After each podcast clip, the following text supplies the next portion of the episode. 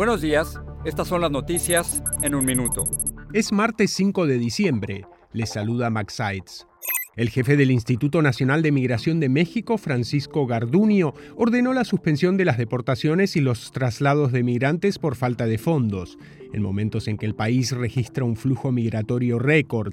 La medida figura en un memorando cuya autenticidad fue confirmada a la agencia AP por un funcionario.